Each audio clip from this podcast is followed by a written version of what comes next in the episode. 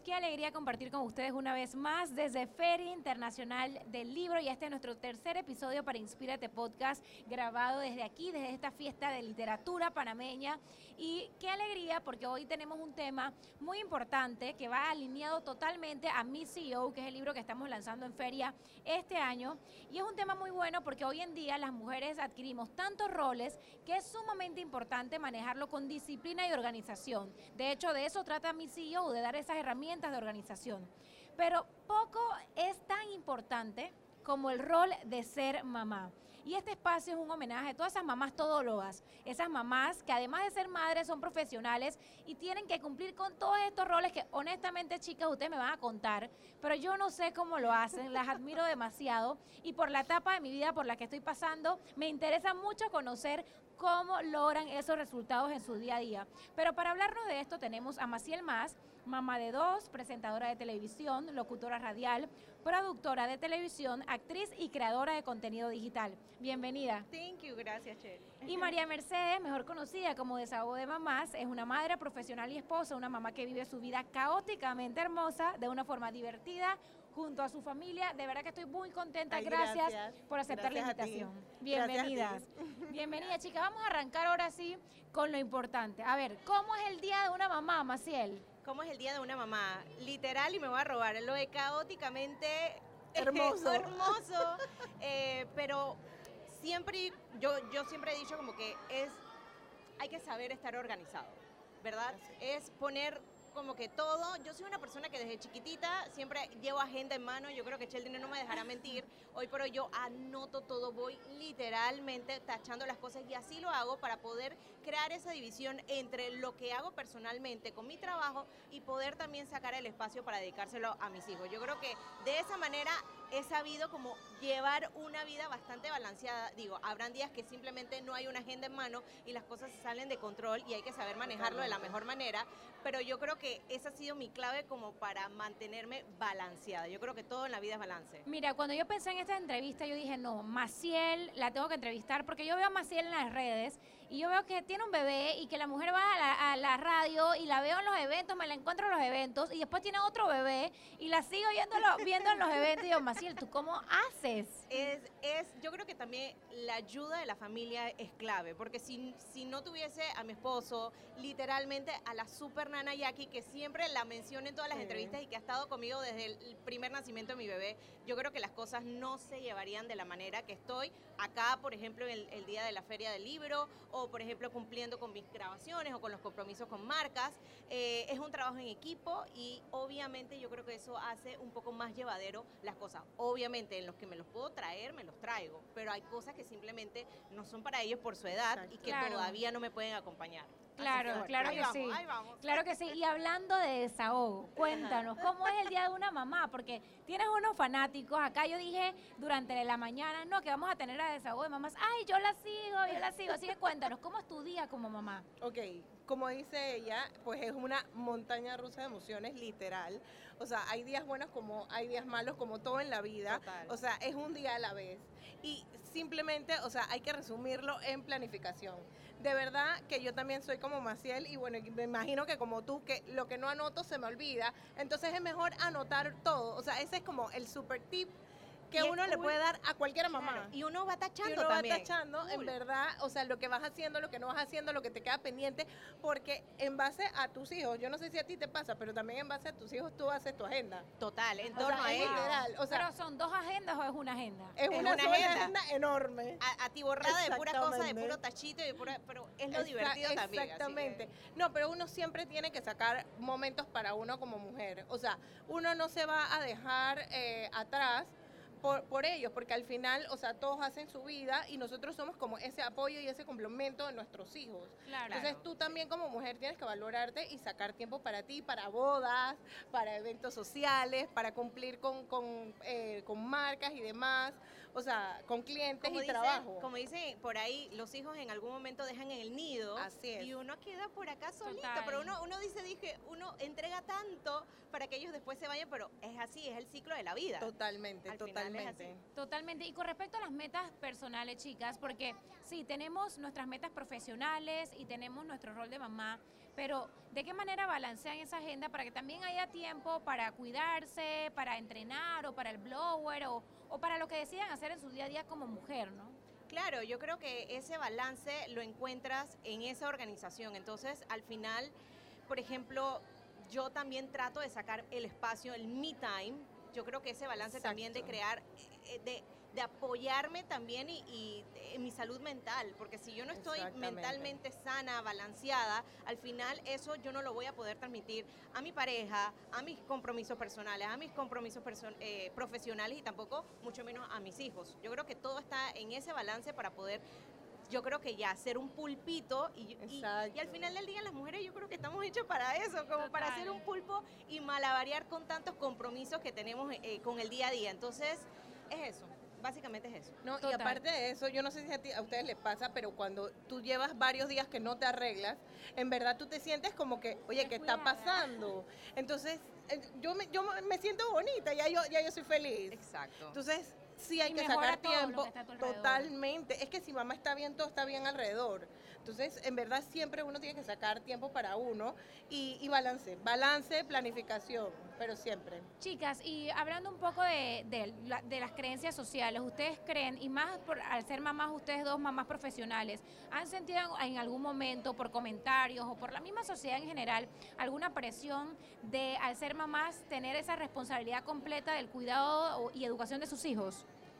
Sí y no. Yo creo que hoy por hoy, con el alcance de la tecnología, en muchos aspectos nos sentimos presionados. Si tú me preguntas a mí, por ejemplo, o, o quizás dándole la vuelta a la tortilla por decir algo, eh, hace 40, 50 años existía la presión de que la mujer, el rol es ser mamá, pero hoy por hoy Y quedarse en la casa. y quedarse en la casa. Pero hoy por hoy quizás hay una mujer que decide no ser mamá y también por eso no la tenemos que acribillar y tenemos Sí, que respetarla. Si tú decides no ser mamá, that's fine. Tú tienes Exacto. otros compromisos, tienes otras decisiones en tu vida y no por eso tenemos que justici- ¿cómo es? justiciarla o algo así por el claro, estilo. Entonces, claro. Pero yo siento que es parte de la cultura, Es tú sabes, porque venimos como de una cultura machista y al final del camino también se vive del qué dirán.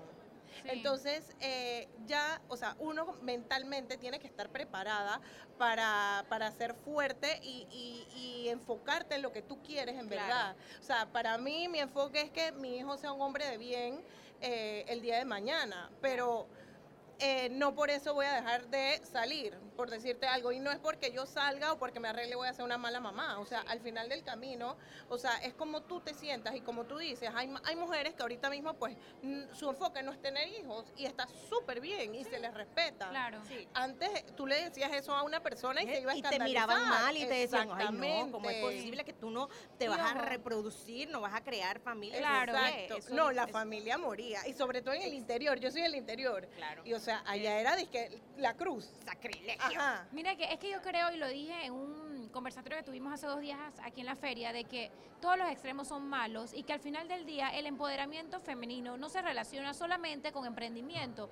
Hoy en día está el otro extremo de lo que ustedes están hablando. Sí se, se le acribilla a la mujer que de repente decide entregarse al trabajo o no ser mamá, pero también es- está la tendencia de que se critica a la mujer que decide quedarse en casa educando a sus cuatro hijos y está en todo su derecho y si viene de su decisión, de su vocación, se le aplaude y se le respeta porque es un trabajo maravilloso, importante, ese trabajo no es valorado. necesario. Ese trabajo no es valorado Y y, es el más duro. Y es el más difícil. Hoy por hoy que O soy mamá de dos, ahora vengo a entender muchas cosas. Sí, es desgastante con uno, pero cuando tienes dos, tres, cuatro hijos, es wow, yo me quito Demandante, el sombrero. Es demasiado, demandante. sí. Y más cuando, por ejemplo, quizás no, tien- no tienes un apoyo de una nana o una suegra o una abuela o algo así que te toca hacer todo. Y asimismo dividirte en todo el resto de los roles. Yo al menos los fines de semana que quedo obviamente sin nana, yo el lunes a las 7 de la mañana estoy literalmente agotada. Y vas a empezar la semana. Empiezo la semana y ahí es cuando valoro y agradezco. Gracias Diosito mío por Super Nana y aquí por mi esposo y por todo lo que por había la mencionado. familia que es el Claro. apoyo de, en wow, en verdad. pues si no, no pudiésemos hacer todo lo que hacemos hoy en día. Chicas, y existe ese sentimiento de, de culpa.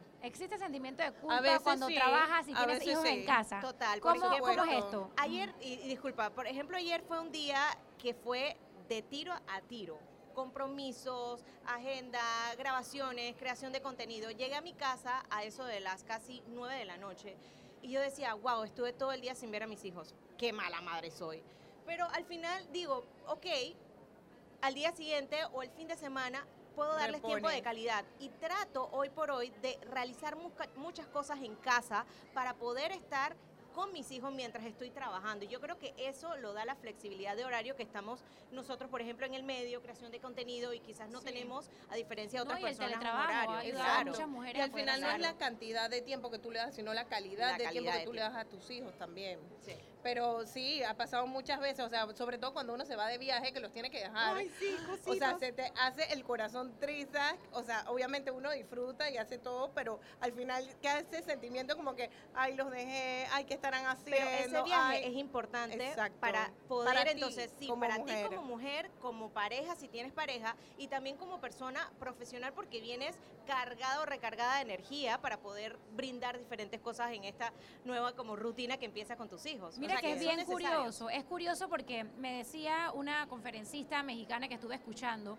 que la mujer hoy en día se siente culpable por todo. Ajá. Si eh, trabaja y es mamá, se siente culpable. Eh. Pero si solo es mamá, también se siente culpable por no salir a trabajar. Exacto. Y si sale a trabajar y no tiene familia todavía, también, También se se siente sale. culpable. Pero es que date cuenta que nosotras mismas somos las que nos damos palo. Nos autosaboteamos. Exacto, y eso no debe de ser así. No debe ser Por así. más que uno lo diga, pero uno siempre tiene ese sentimiento y que, ay, no hice esto, debía hacer esto, o sea, pero al final, o sea, tenemos que seguir, la vida Mira, sigue. al final del día, un- dos cosas importantes. Uno, la sororidad, que es el apoyo entre mujeres, Así que es es. bien importante, respetar las ideas de cada uno. Y dos, el trabajo en equipo de hombres y mujeres. Yo quiero que hablemos un poquito de eso, chicas. Ustedes que son mujeres casadas, que tienen el- eh, a papá en casa, ¿cómo es el rol de, de hombre?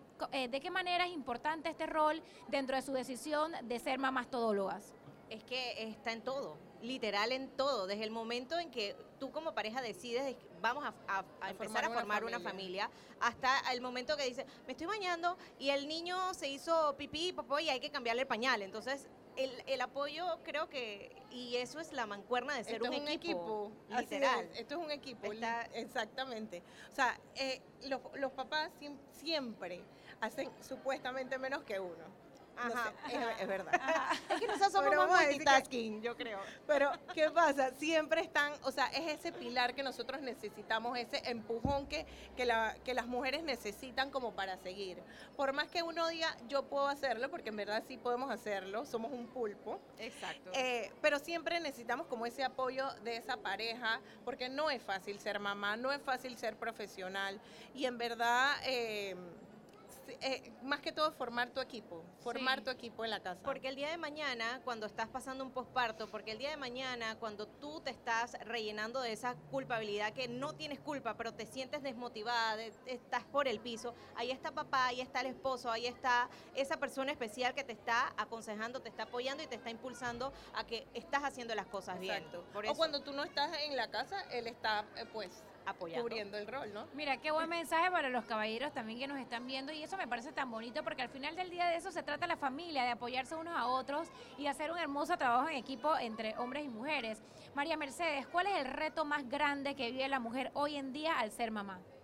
Bueno, que no te Madre. juzguen, que no te juzguen, porque tú sabes que hay mucha gente que opina, que eso era lo que hablábamos hace un rato.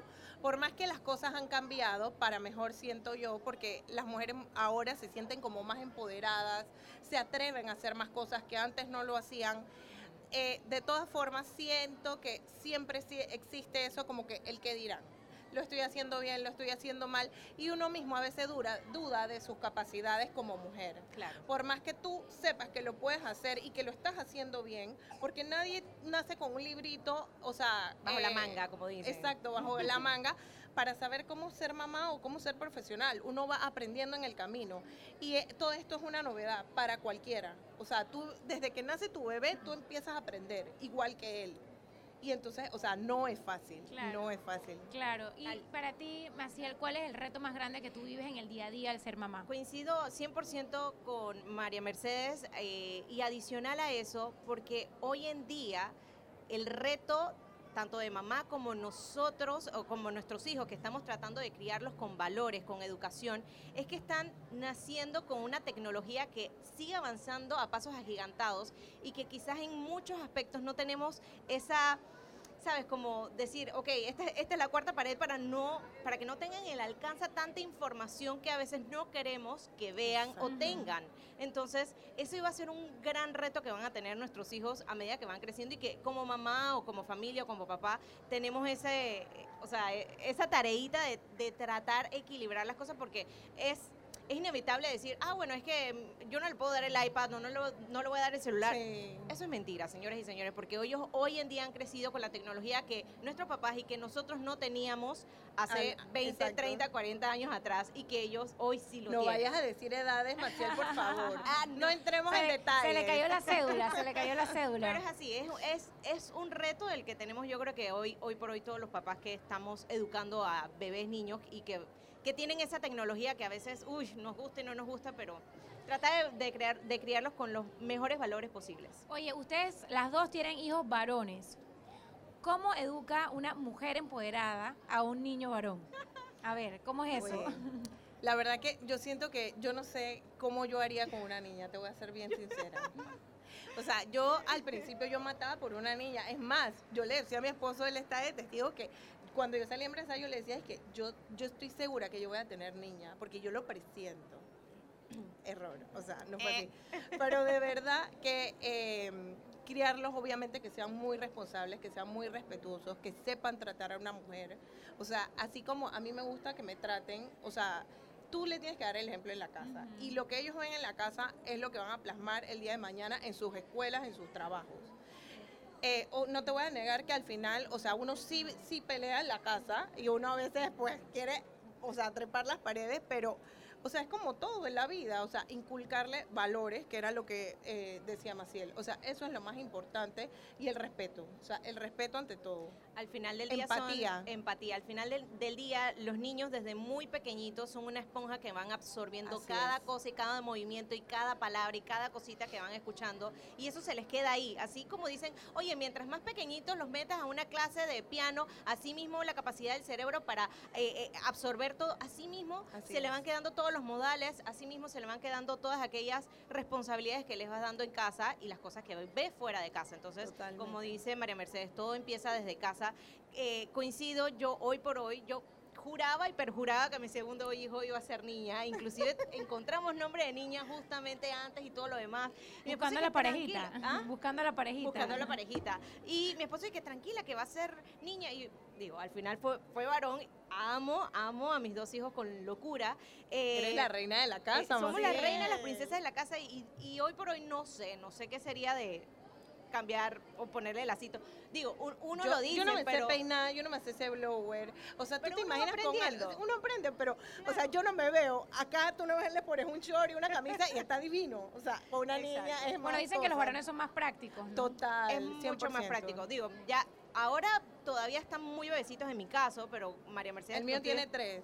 Tres años. Tres años, pero, pero nada más tiene, no, nada más tengo uno. tienes uno. Así que bueno, ahí vamos viendo y vamos aprendiendo, obviamente, y, las dos chicas, al ser eh, mamás profesionales, consideran que en nuestra sociedad, que en Panamá, en las empresas hay políticas o están acondicionadas para hacerlas amigables a las mamás algunas. Yo siento que no todas, porque ahorita mismo no todas están acondicionadas, porque eso, tú sabes que necesita presupuesto. Tú para equipar un cuarto de lactancia, tú necesitas eh, tener el espacio, primero que todo. Entonces, creo que no se le da la suficiente importancia a este rol que cumple la mujer. Siento que no todos están como enfocados en esa línea y es muy importante porque el que no lo sabe, o sea, el que no lo vive no lo sabe. Correcto. Eh, pero ya cuando tú estás en este rol, tú le das la importancia, porque al final, o sea, cuando yo e, no era mamá, yo decía que, ay, pero ese niño sí hace berrinche, o sea, literal.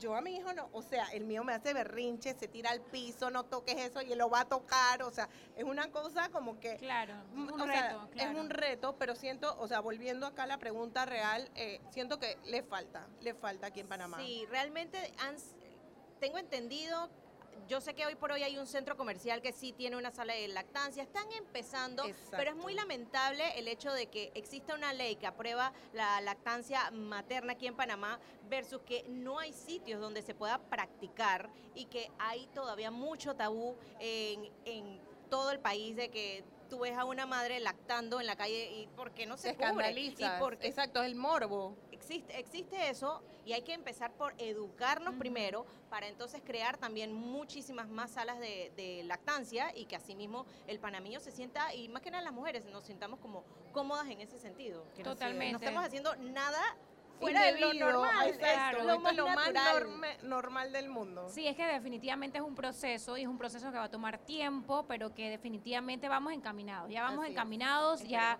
ya, ya siento que, que se está viendo un cambio que es importante para crecer como sociedad. Y yo quiero saber cuál ha sido la locura así más grande que ustedes han hecho, que recuerden como mamatodóloga para cumplir con todos los roles. Así como, no sé, eh, eh, eh, dar pecho en el carro o vestirse en el carro, no sé. ¿Qué locura han hecho eh, eh, que ustedes recuerden para poder cumplir con todos esos roles? Mira que no, no, o sea, tantas cosas que uno hace literal. Exacto, pero de pensando. vestirme y eso, no. Porque quiero que sepas que yo no, o sea, ojo, no estoy en contra de la lactancia. Yo le di pecho a mi hijo, hasta los tres meses fui exclusiva, pero yo nunca logré pegármelo. Primero porque eso no me gustaba y segundo porque la que no lo sabe duele bastante, o sea, cuando estás empezando. Claro. Entonces es como una, como uno se sienta cómoda. Hay, al principio todo el mundo te dice que, ay, pero tienes que darle pecho porque la leche materna Estimula, etcétera.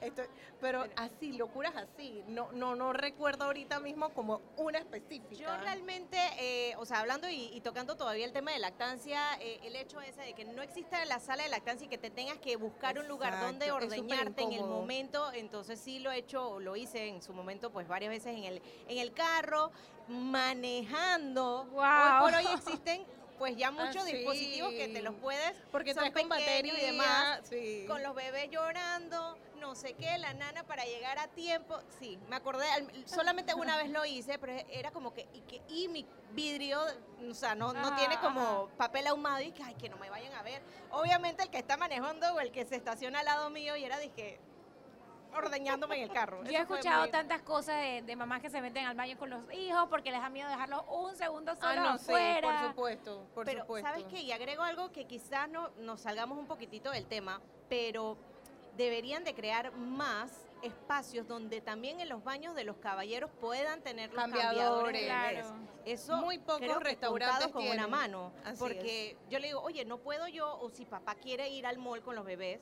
O Claro. tú sabes, cuando le está ¿Dónde lo enseñando a ir al ¿Dónde? baño, o sea, cuando son varones que le están Claro. enseñando, o sea, es incómodo porque a veces se, se va con pamper al principio, tú, tú alternas, ¿no? Porque ellos no saben, entonces tú vas alternando y si tú quieres que papá lo haga, o sea, no tiene dónde.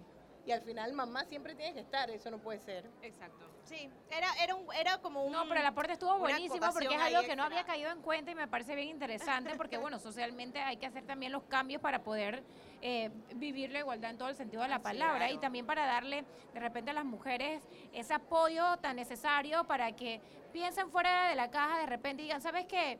Eh, papá también lo puede hacer, Y es ¿no? que hoy por hoy el, el- el hombre que es papá no es nada más el que sale a trabajar, sino que también se encargan es. muchos roles en casa y que también se le está atribuyendo esa cincu- el 50% de responsabilidad que tiene, tanto como mamá, de encargarse de los pequeños. Entonces está súper bien y a mí me encanta ver quizás en un centro comercial a papá, no sé, enchecherado, pero así que con ese reto de los bebés aquí, eso me encanta. Porque también es, Exacto. Sí, es bonito, bello, ver ese lado de paternidad es súper lindo también. Total. Nos han tocado papá, buenos papás, Total. papás presentes. Bueno, una vez, me, una vez me dieron ese consejo, me acuerdo que me dijeron, Sheldry, el día que te vayas a casar, primero tienes que pensar que sea un buen papá. Así Eso es, me lo dijeron una vez. Es que todo viene de casa, Cheldry. Todo, Todo viene, viene de casa. Así mismo. Ya después nos Excelente. contarás de, de aquí un par de años. Vamos a ver, vamos a ver. Experiencia. Después les vuelvo a invitar a Inspírate Podcast para, Volumen contar, dos. Volumen 2 Exacto. para, para actualizar a ver cómo me fue a mí. Chicas, ya nos estamos acercando al final de este episodio. Yo quiero que le den su recomendación a todas esas mamás todólogas que nos están viendo. Este definitivamente es un homenaje para todas ellas, con dos mamás todólogas aquí. Quiero que recomienden eh, qué es lo que, lo que más, pues, eh, qué tip les pueden dar a ellas para desenvolverse en el día a día en su rol de mamás y profesional.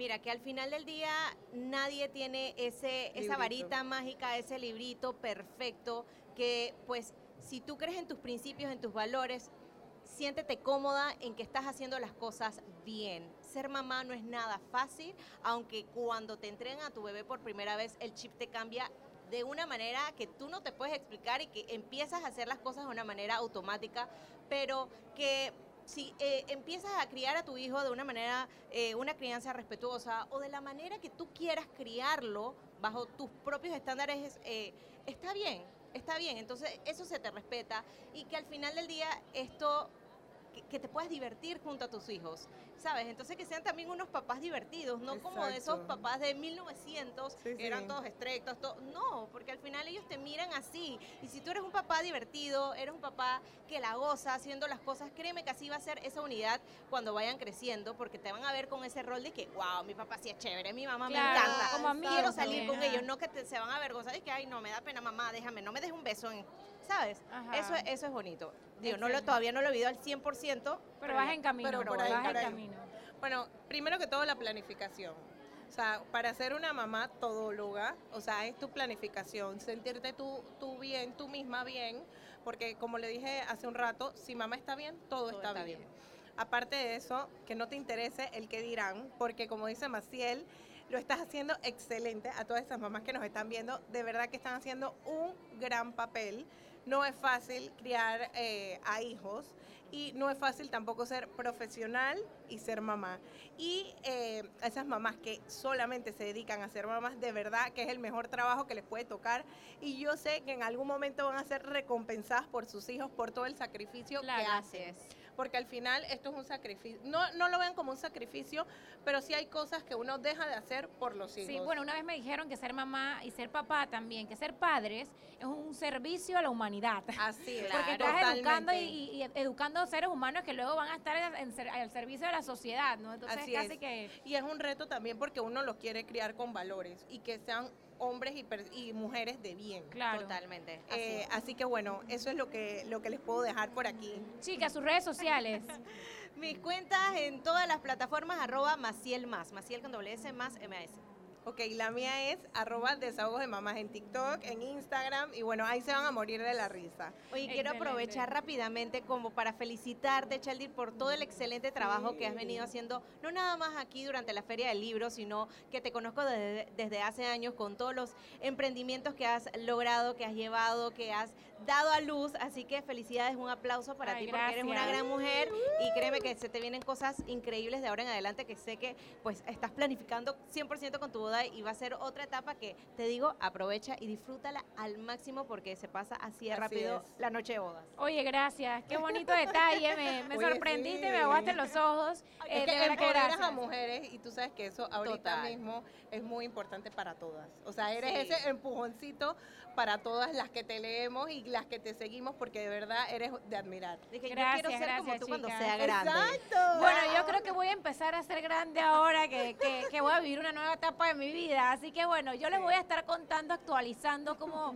cómo va cambiando esa versión y cómo va evolucionando y creciendo ahora Así que es. voy a, a incursionar en nuevos roles en mi vida. Gracias, chicas, por aceptar la invitación. De verdad que son dos mamás todólogas admirables y por eso están aquí. Pensé en ustedes de una eh, para esta entrevista. Gracias, por, por ser generosos de compartir sus experiencias para otras mujeres que nos están viendo en estos momentos. Y pues eh, recordarles, si les gustó este episodio, compártanlo, compártanlo hacia una mujer que le va a servir esta información en sus redes sociales. Y pues nos vemos en un próximo episodio. Esto fue de Feria Internacional del Libro con María Mercedes Chao. Maciel Más. Yo soy Cheldry Sáez. Besos y esto fue Inspírate Podcast.